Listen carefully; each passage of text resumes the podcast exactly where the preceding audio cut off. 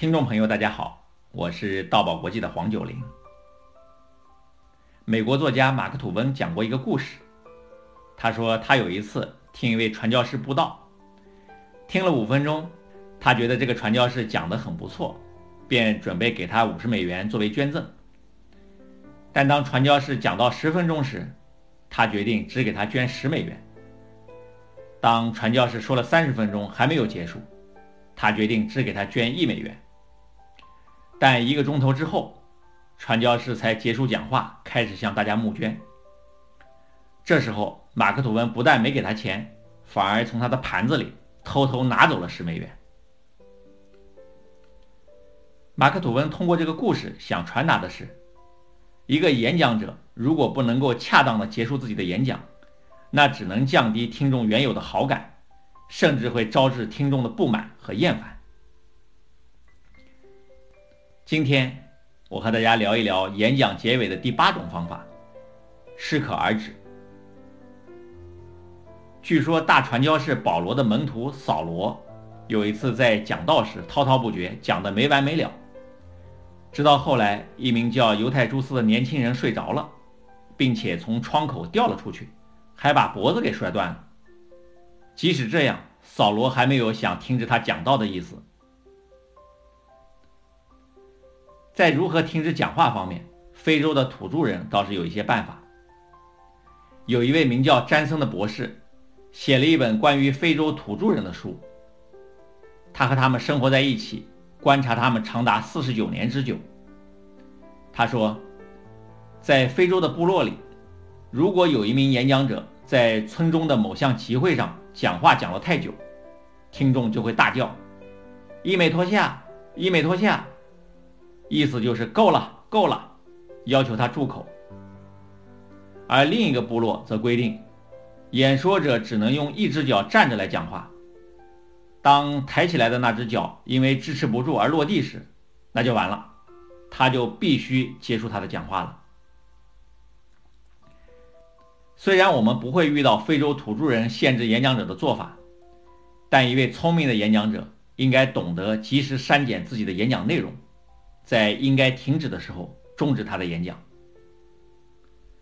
我们在前面的节目中曾经提到过，作家老舍在开会时发现会议时间不多了，就干脆利落地结束了自己的讲话。他的这个故事也应该是适可而止终止演讲的经典。类似的一个例子是，1985年年底，全国写作协会在深圳罗湖区举行年会。开幕式上，省市各级有关领导逐一发言祝贺。轮到罗湖区党委书记发言时，开幕式已经进行了很长时间。于是他说：“首先，我代表罗湖区委和区政府，对各位专家学者表示热烈的欢迎。”掌声过后，稍事停顿，他又响亮地说：“最后，我预祝大会。”圆满成功。我的话讲完了。他以迅雷不及掩耳之势结束了演讲，听众开始也是一愣，随即爆发出欢快的掌声。美国《星期六晚报》的主编罗里莫曾说过：“我把系列文章刊登到最受欢迎的高峰时就结束了，而演讲也要如此。当听众达到最愉快的顶点时。”你就应该设法结束你的演讲。那今天我和大家谈到演讲要适可而止的结束，这可能不算是一种结尾的方法，只好像是用一句中国的老话来提醒你：见好就收。到今天，演讲结尾这一单元就结束了。关于演讲的结尾，我和大家介绍了八种方法，我们来总结一下。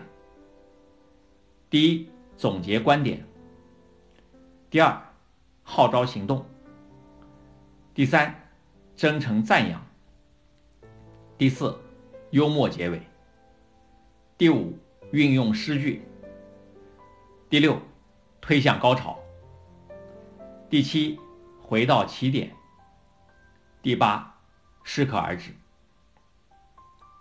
那下一次演讲时，你就可以根据你的演讲内容选择其中之一来构思你的演讲结尾了。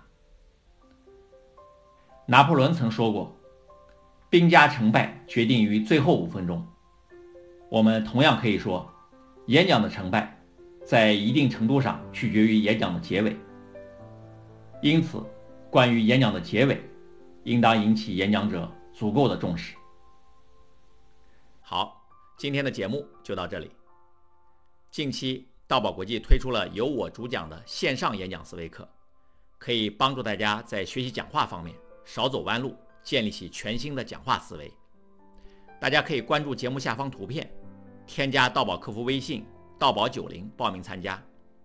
大爱能言，善道为宝。我们下一集节目再见。